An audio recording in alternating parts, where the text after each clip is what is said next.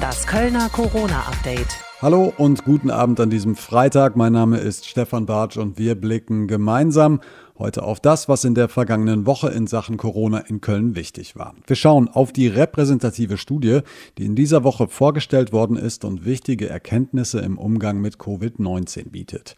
Außerdem habe ich mit einer Diplom-Sozialpädagogin über ihre Arbeit in der ambulanten Betreuung von Menschen mit psychischen Erkrankungen gesprochen. Zunächst aber die Meldung der Woche im Überblick heute mit Rebecca Otten.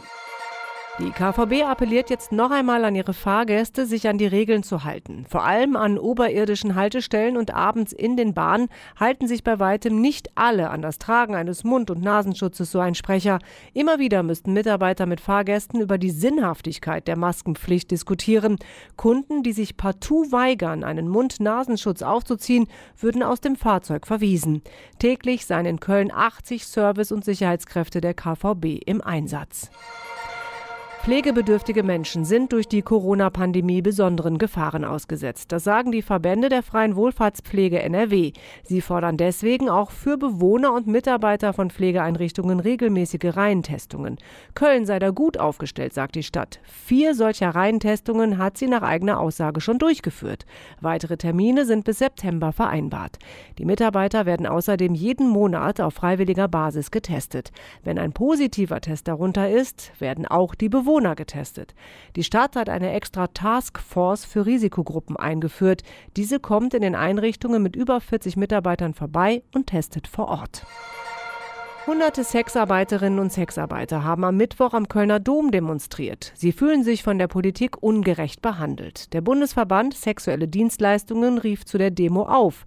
Vernichtet nicht unsere Existenzen, treibt uns nicht in unbekannte, unsichere Situationen, so der Appell an die Politik. Seit dem Corona-Lockdown Mitte März und der Schließung aller Bordelle setzt sich die Branche für eine Wiedereröffnung der Bordelle ein. Außerdem kritisiert sie die Politik, die Corona-Krise auszunutzen, nutzen, um sich eines lästigen Themas zu entledigen. Studieren in Corona-Zeiten ist anders und bleibt auch im bevorstehenden Wintersemester anders, als es die Studierenden gewöhnt sind. Die Technische Hochschule Köln und die Kölner Uni haben bereits Konzepte entwickelt. Sowohl an der Uni als auch an der TH Köln wird eine Art Hybridsystem gefahren. Viele Veranstaltungen werden in digitaler Form stattfinden. Aber es gebe natürlich auch Veranstaltungen, bei denen die Studierenden anwesend sein müssen, so der Sprecher der Kölner Uni. Arbeiten im Labor beispielsweise seien digital nicht möglich. Man habe habe sich Hygienekonzepte überlegt, sodass der Abstand eingehalten werden könne.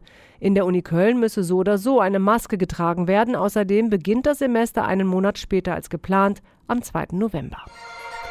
Die Corona-Krise und die Ferien machen dem Kölner Arbeitsmarkt zu schaffen. Im Juli lag die Arbeitslosenquote in Köln laut Arbeitsagentur bei 9,9 Prozent. Knapp 60.000 Menschen in Köln sind damit ohne Arbeit. Allerdings sei ein Anstieg der Zahlen in den Ferien auch ein Stück weit normal, teilte die Agentur mit. Zurzeit fehlten durch die Pandemie allerdings die Chancen für einen Wiedereinstieg in die Arbeitswelt. Das zeigt sich auch auf dem Ausbildungsmarkt. Rund 1000 junge Menschen in Köln sind noch ohne Ausbildungsplatz. In Köln wird es kein generelles Alkoholverbot an den Party-Hotspots geben. Das hat der Krisenstab der Stadt Köln am Freitag entschieden. In speziellen Situationen könne das Ordnungsamt aber dennoch Alkoholverbote aussprechen, so die Stadt. Das sei immer möglich. Die Meinungen in Bezug auf das Thema gehen in Köln stark auseinander. Viele in der Politik sprechen sich gegen das Verbot aus. Der Kölner Polizeipräsident Jakob sagte hingegen, dass ein Alkoholverbot dazu beitragen könne, aggressives Verhalten zu vermeiden. Und soweit die Meldungen der Woche bis 16 Uhr mit Rebecca Otten.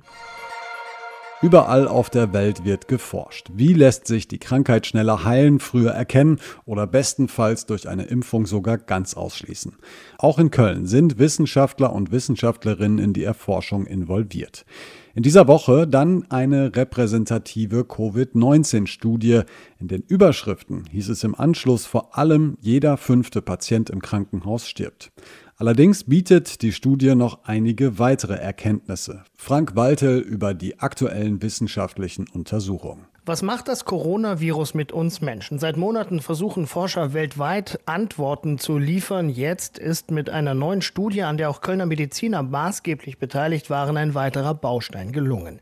Neben der Lunge greift das Coronavirus vor allem die Nieren an.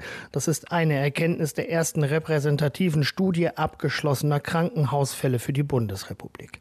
Die Studie wurde in dieser Woche veröffentlicht und sie zeigt auch, zwar reichen die Intensivbetten in den deutschen Krankenhäusern aus, um uns alle zu behandeln. Trotzdem ist jeder fünfte Covid-19-Patient in einem deutschen Krankenhaus am Ende gestorben. Auch der Leiter der Lungenintensivstation am Krankenhaus Meerheim, Christian Karagianidis, war an dieser Studie beteiligt. Er ist auch Bundessprecher der Vereinigung für Unfall- und Intensivmedizin in Deutschland. Also wir haben jetzt das erste Mal Daten äh, zusammengestellt, ähm, was innerhalb der ersten Welle in Deutschland äh, mit den ähm, Patienten, die an Covid-19 erkrankt sind, wirklich passiert ist. Ähm, wir wissen jetzt mehr dazu, wie die grundsätzlichen Charakteristika dieser Patienten sind, ähm, wie viel Ressourcen des Gesundheitswesens ähm, benötigt worden sind und auch wie das Outcome dieser Patienten war. Also eine ganz wesentliche Erkenntnis, äh, die wir aus dieser Analyse mit der AOK zusammen von über 10.000 Patienten gewonnen haben, ist, ähm, dass wir in Deutschland zu jedem Zeitpunkt innerhalb der ersten Welle alle Patienten versorgen konnten. Und das ist schon ein großer Unterschied zu dem, was international in manchen Ländern innerhalb der ersten Welle und auch jetzt noch der Fall ist. Trotzdem ist die Sterblichkeit hoch. Jeder fünfte Covid-19-Patient stirbt am Ende in einem deutschen Krankenhaus. Die Studie zeigt aber auch, so Karagianidis, die Chancen zu überleben, auch für Menschen mit Bluthochdruck oder Herzerkrankungen steigen, wenn frühzeitig ein Arzt aufgesucht wird. Ja, das würde ich ganz klar bejahen. Also der Patient, der wirklich sehr spät ins Krankenhaus kommt, der lange zu Hause verbracht hat mit hohem Fieber und viel Luftnot, bei dem haben wir es in der Regel deutlich schwieriger, ähm, ihn zu stabilisieren, als der Patient, der frühzeitig ins Krankenhaus kommt, wo halt noch nicht alles in den Brunnen gefallen ist. Was wir aber auch gelernt haben, ist, dass die äh, Niere neben der Lunge das Organ ist, was am zweithäufigsten betroffen ist und dass die Patienten so eine besonders schlechte Prognose haben. Und insbesondere das Nierenversagen kann man zu einem Teil schon verhindern, indem man die Patienten sehr frühzeitig im Krankenhaus behandelt und ähm, auch die Patienten können dazu beitragen, indem sie nicht zu spät ins Krankenhaus kommen, so dass wir frühzeitig alles ausgleichen können. In Großbritannien sollen die Menschen jetzt abnehmen, um bei einer zweiten Welle weniger Risiken zu haben. Auch zu diesem Thema hat die Krankenhausstudie Neuigkeiten gebracht. Also wir haben gesehen, dass die Zahl der besonders ähm, dicken Patienten in Deutschland nicht vergleichbar groß ist wie in England oder in Amerika. Das ist, ähm, das waren deutlich weniger Patienten. Was aber schon sehr auffällig ist, ähm, unter den beatmungspflichtigen Patienten ist der Prozentsatz deutlich höher als unter den nicht beatmungspflichtigen Patienten. Das heißt, es ist ein relevanter Risikofaktor. Ich halte es aber für Populismus zu sagen, dass jetzt alle abnehmen sollen äh, vor der nächsten Welle. Das wird sicherlich nicht äh, dazu beitragen, dass die Sterblichkeit in der Bevölkerung deutlich runtergehen wird. Was bedeuten die Erkenntnisse der Studie für den Umgang der Mediziner mit Covid-19-Patienten bei einer zweiten Welle? Der Schutz der der vulnerablen Gruppen, also der Gruppen, die besonders gefährdet sind, müsse bundesweit noch besser werden, so der Kölner Lungenspezialist. Das Zweite, was äh, sehr stark hervorsticht, ist, dass die älteren Patienten über 70 und insbesondere an über 80 Jahre schnell versterben, wenn sie diese Erkrankungen haben, was im Umkehrschluss für uns bedeutet, dass wir diese Patientengruppe besonders schützen müssen. Und hier in Köln zum Beispiel war es so, dass wir Interventionsteams hatten, die dann in Alten- und Pflegeheime gefahren sind, äh, von der Berufsfeuerwehr Köln und dem Gesundheitsamt und, ähm, und dann versucht haben, diese Patientengruppen besonders zu schützen. Und das müssen wir in der zweiten Welle, ähm, glaube ich, noch mehr intensivieren, dass wir die Patienten frühzeitig isolieren und dass wir versuchen zu verhindern, dass sich das Virus insbesondere in den Alten- und Pflegeheimen ausbreitet. Grundsätzlich raten die Mediziner, egal ob du jung bist oder alt, ob du eine Vorerkrankung hast oder nicht, wer Husten hat, Fieber und Atemnot, der sollte sich an seinen Arzt wenden oder direkt in die Notaufnahme fahren. machen. Die Außenwelt nimmt ihre Arbeit kaum wahr. Die Politik hatte sie sogar bei der Versorgung mit Schutzmasken nahezu vergessen. Und das, obwohl sie zweifelsfrei systemrelevant sind. Susanne Asimpur leitet in Köln Gender Bevo und betreut mit ihrem Team Menschen, die zum Beispiel unter psychischen Erkrankungen leiden. Über ihre Arbeit speziell in der Corona-Krise und die täglichen Herausforderungen für Menschen, die es auch ohne Pandemie ohnehin schwer haben, ein normales Leben zu führen, darüber haben wir heute Nachmittag bereits bereits gesprochen. Ja, hallo Stefan. Susanne, ihr arbeitet oder bietet so generell ambulant betreutes Wohnen an, speziell für Menschen, die unter psychischen Erkrankungen leiden. Ähm, mhm. Vielleicht kannst du uns erstmal so einen kurzen Eindruck geben, was ihr überhaupt generell macht. Also was ist euer, euer Job? Ja, also ganz im Groben, wir arbeiten mit circa 75 Leuten im Moment, die eine psychische Erkrankung haben. Die sind alle verschieden alt. Also die jüngste ist im Moment 21. Wir hatten auch schon noch jüngere. Die jüngste war mal 16. Ne? Frauen und Männer, auch Transidenten sind dabei. Und der älteste ist derzeit 78. Ist also ein sehr breites Spektrum. Und das sind alles Menschen, die auch in eigenen Wohnungen leben, also nicht mit besonderer Wohnform oder stationär, sondern jeder hat einen eigenen Mietvertrag, die haben eigene Wohnungen und es ist eine aufsuchende Hilfe. Und die haben dann Hilfepläne, ähm, ja, wo bestimmte Aufträge an uns und mit uns ausgehandelt werden, wie sie unterstützt werden wollen und wobei. Und das bewegt sich zwischen anderthalb Stunden in der Woche bis hin zu fast neun Stunden. Also das ist auch sehr unterschiedlich und richtet sich immer so danach, ja, wie fähig oder wie lebenskompetent ist ein Mensch und was schafft er alles alleine. Hm. Was würdest du sagen, was hat sich durch Corona, wir sind jetzt schon, ich glaube, bald sind es fast sechs Monate, ähm, ja. äh, ähm, Lockdown und Einschränkung, Kontaktbeschränkung, was hat sich seitdem für euch verändert in eurer täglichen Arbeit? Na, ich meine, erstmal kam ein Strudel von Neubestimmungen, ist klar, ne? weil wir unterliegen auch der Heimaufsicht und müssen dann bestimmte Hygienestandards und Hygienekonzepte einführen. Und was für unsere Klienten ein ganz massiver Einschnitt war, wir mussten hier unsere Gruppenangebote einstellen. Mhm. Das war für die ganz schlimm, weil es bei uns sehr familiär ist und wir haben sehr viele schöne und kreative Gruppenangebote. Also zum Beispiel zwei Musikgruppen, dann haben wir Kunstgruppen, Fotoprojekt, Bewegung, Yoga, ne, mhm. Kochgruppen. Und es ist so, dass wir im Grunde die Familie dieser Menschen darstellen. Ne? Also die haben oft sehr schwierige eigene familiäre Verhältnisse bis hin zu gar nicht vorhanden ne? mhm. oder abgebrochene Beziehungen zu Familien. Und ja, sie lernen sich hier durch unsere Gruppen gegenseitig kennen und das ist auch sehr zwanglos und sie müssen gar nicht kommunizieren und können und es ist immer wieder sehr schön, dass sich dann auch Freundschaften bilden innerhalb unserer Klientel ne? und dass diese Grüppchen jetzt erstmal alle auseinandergesprengt waren. Und dann war ja auch schwierig, dass zum Beispiel die Werkstätten zu hatten, dass die sozialpsychiatrischen Zentren geschlossen waren und dann ist für die Menschen erstmal so eine Tagesstruktur weggebrochen. Zum Teil hatten sie auch große Angst, sich selber anzustecken und wollten dann erstmal gar niemanden mehr in ihre Wohnung lassen. Das mhm. ist auch vorgekommen.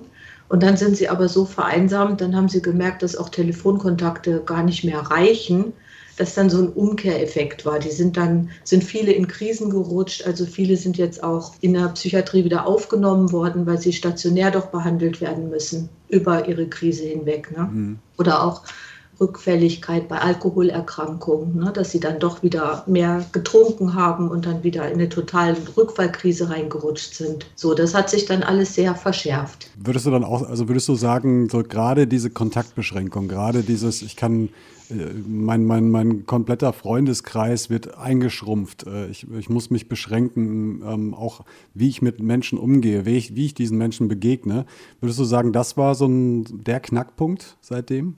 Ja, das war ein sehr großer Knackpunkt, denn die meisten unserer KlientInnen, die haben ja gar keine Freunde. Hm. Also die haben schon einen sehr eingeschränkten sozialen Kreis um sich herum. Ne? Und oft sind wir der einzige Kontakt. Wir sind das Bindeglied in die Außenwelt. Ne? Gerade bei Menschen mit Depressionen, die sehr rückzügig leben, die von sich aus ganz antriebsschwach sind und kaum vor die Tür kommen und für die das auch eine Bedrohung fast ist. Oder dann auch Menschen mit Panikattacken, mit äh, posttraumatischer Belastungsstörung, die haben wir auch, die alleine gar nicht vor die Tür gehen würden. Ne? Mhm Und die sind dann einfach noch bestärkt in ihrem Negativzyklus. Ne? Also so, die sind da wieder richtig reingerissen worden. Auf der anderen Seite arbeiten, äh, ich weiß nicht mehr viel, aber dein Team ist relativ groß, glaube ich. Ne? Das ja, wir haben 17 Leute. Die, sind natürlich auch da äh, und auch die haben Sorgen. Du hast es vorhin auch schon so ein bisschen angesprochen. Was hat ja. sich für, für Sie in Ihrem, Ihrem Joballtag verändert? Also wir hatten schon massive Einschnitte. Ich habe zwei Mitarbeiterinnen, die sind alleinerziehend äh, durch das Homeschooling. Das heißt, die sind ja im Grunde darauf angewiesen, dass sie ihren Job machen können, äh, dass ihre Kinder versorgt sind. Und es sind jetzt zwar nicht mehr ganz kleine Kinder, ne, und dann traut man diesen Kindern schon eine gewisse Selbstständigkeit zu, aber auch für die Kinder ist ja die Tagesstruktur weggebrochen. Die mussten sich ja auch komplett selber organisieren durch das Homeschooling und haben da eigentlich genau die Erwachsenen gebraucht. Ne? Mhm. Und dann diese beiden Mütter hatten aber eigentlich gar keine Gelegenheit, den Kindern zu helfen, weil sie ihren Job gemacht haben. So, und dann mussten sie eben deswegen die Arbeit reduzieren und waren dann eigentlich nur am Strampeln. Ne? Die haben versucht, dann so die häusliche Situation in den Griff zu kriegen mit ihren Kindern und hatten auch keine Ablenkung, denn die Kinder durften ja keine Freunde treffen. Da ist also auch so das weggefallen, was bei alleinerziehenden Müttern so typisch ist, dass die dann auch viele Nachbarschaftskontakte haben und man sich mal gegenseitig die Kinder geben kann. Mhm. Ne? Das war dann auch alles nicht. Die waren komplett auf sich gestellt. Wie habt ihr mit euren Klienten und Klientinnen gearbeitet? Weil ich meine, die, die Kontaktbeschränkung manchmal, also zumindest kann ich mir das vorstellen, wenn jemand äh, unter einer psychischen Erkrankung leidet, dann brudelt das manchmal vielleicht heraus, eine Emotion oder wie auch immer. Und dann sucht man möglicherweise auch Kontakt, also auch engeren Kontakt möglicherweise. Äh, wie, wie hat das funktioniert? Ja, äh, wir haben natürlich schon so unser System, dass unsere Mitarbeiter telefonisch erreichbar sind, ne, über die Diensthandys. Und sie haben natürlich auch Hausbesuche gemacht, da wo es nötig war. Sie haben auch Kriseninterventionen gemacht. Also wir hatten auch zwei Suizidversuche in dieser Zeit, wo wir dann mit der Feuerwehr in die Wohnung mussten. Ne? Hm. Wo dann die Leute gerade noch so angekündigt haben, es ist alles ganz schlimm und ne, so fast wie ich gehe jetzt, ne, wo wir dann sehr alarmiert waren und dann dorthin sind ne, und haben die Wohnung aufbrechen lassen. Ja, und es ist so, dass unsere Leute schon sehr in Hab 8 sind. Ne? Also die sind alle sehr rufbereit, ich mhm. nenne es mal so. Die haben alle Antennen ausgefahren, damit sowas nicht passiert. Und wie gesagt, wir hatten dann eher mehr zu tun. Das heißt, die wollten dann auch wieder Hausbesuche haben und das geht dann mit Masken oder wir haben uns dann auch zum Spazierengehen verabredet. Und äh, es war dann eben auch so eine heikle Zeit, als diese Kontaktbeschränkungen waren, dass ich zwei Haushalte auch nicht treffen durften, ne? dass wir das trotzdem ja rechtfertigen mussten. Wir können jetzt diese Menschen nicht im Stich lassen. Und das gleiche Problem hat ja auch die Pflege. Also man kann jetzt nicht aufhören, Menschen zu pflegen. Und was wir tun, ist vergleichbar. Also da sind dann auch Leute dabei, die gehen nicht alleine einkaufen, weil sie im Supermarkt vielleicht eine Panikattacke kriegen. Dann mussten wir für sie einkaufen, denn wir konnten nicht mit ihnen einkaufen. Mhm. Ne? Verstehe. Jetzt, wir sprechen schon die ganze Zeit so, als wäre, als wäre Corona vorbei, als wäre, als würden wir über eine Zeit sprechen, die hinter uns liegt.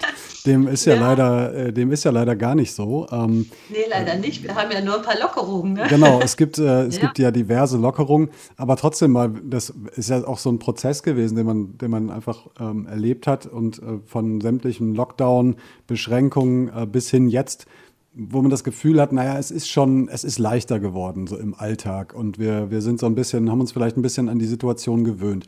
Nimmst du das auch wahr bei, bei deinen Klienten und Klientinnen oder, oder ähm, ist, das, ist das da immer noch, ist da immer noch die Corona sehr, sehr greifbar und sehr nah? Es ist beides. Es ist zum einen noch greifbar und nah. Es gibt immer noch Menschen, die Angst haben. Es gibt auch Menschen, die wir sehr schützen ne, wo wir auch nicht ohne äh, die FFP2-Masken ins Haus gehen und ihnen selbst auch eine aufsetzen, damit sie geschützt sind. Ne? Mhm. Lockerungen sind aber auch spürbar, weil sie können sich jetzt wieder in kleinen Grüppchen treffen. Ne? Mhm. Wir haben hier immer noch äh, also einen großen Stopp, dass hier nicht zehn Leute sind. Das ist zwar offiziell wieder erlaubt, aber das machen wir noch nicht. Das würde sonst hier auch unser Team crashen oder die ganze Arbeitsweise crashen.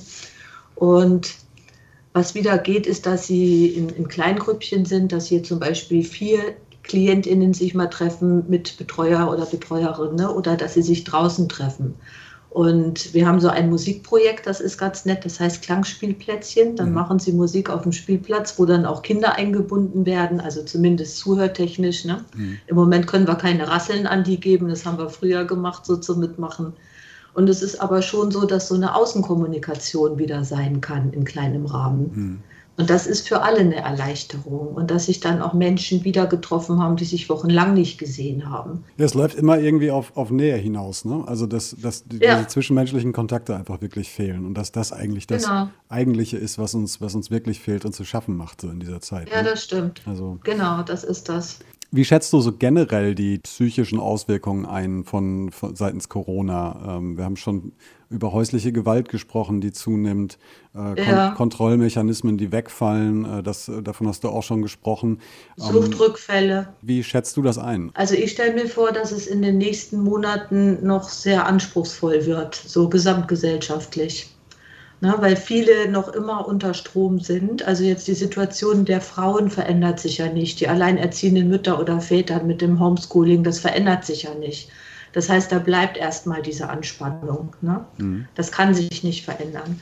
Oder auch die Situation, dass Leute im Homeoffice bleiben, dass ihnen die kollegialen Kontakte fehlen und dass da ganz viel Qualität weggeht. Ne? Und ich kann mir schon vorstellen, dass da noch einige Menschen ins Burnout fallen werden. Auch in der Pflege. Also ich kriege mit, dass die Pflege super angespannt ist, ne? die ganzen KollegInnen. Ich habe ja auch selbst Mitarbeiter, weil wir auch einen kleinen Pflegedienst haben. Ne? Ähm, es ist super angespannt und ich kann mir schon vorstellen, dass da noch große Herausforderungen an unser Gesundheitssystem kommen. Dass es nicht nur darum geht, hier Corona super abzufangen, sondern dass auch noch mal geguckt werden muss, wie halten wir denn jetzt die Psychen stabil, ne? Mhm. so in der Gesamtbevölkerung. Auch möglicherweise eine Herausforderung an uns alle selbst ein ähm, bisschen aufmerksamer ja. zu sein auch? Ja, natürlich auch für die Mitmenschen. Also gerade wenn es darum geht, wird jetzt jemand psychisch krank, ist er vielleicht in der Realität nicht mehr ganz da. Also manchmal kommt das durch komische Situationen. Dann fühlt sich jemand plötzlich angegriffen oder beschimpft und es war eigentlich eine sachliche Bemerkung. So, heute Morgen war es aber chaotisch, ne? Und derjenige versteht dann gleich, du hast hier aber Chaos gemacht und du bist schuld an irgendwas, mhm. ne? Also wenn dann so merkwürdige Reaktionen kommen oder auch wenn es zu Aggressivität kommt oder zu plötzlicher Rückzügigkeit, so ich glaube schon, dass wir da alle ein bisschen gut hingucken müssen, auch was ist mit unseren Nachbarn, so um mitzubekommen, kann da doch jemand suizidal sein oder nicht. Susanne, vielen Dank, dass du, dass du uns einen Einblick gegeben hast in eure tägliche Arbeit und äh, erstmal für dich alles Gute, bleib gesund. Und äh, ja, dass es uns möglicherweise nicht, nicht mehr ganz so lange beschäftigt, wie befürchtet.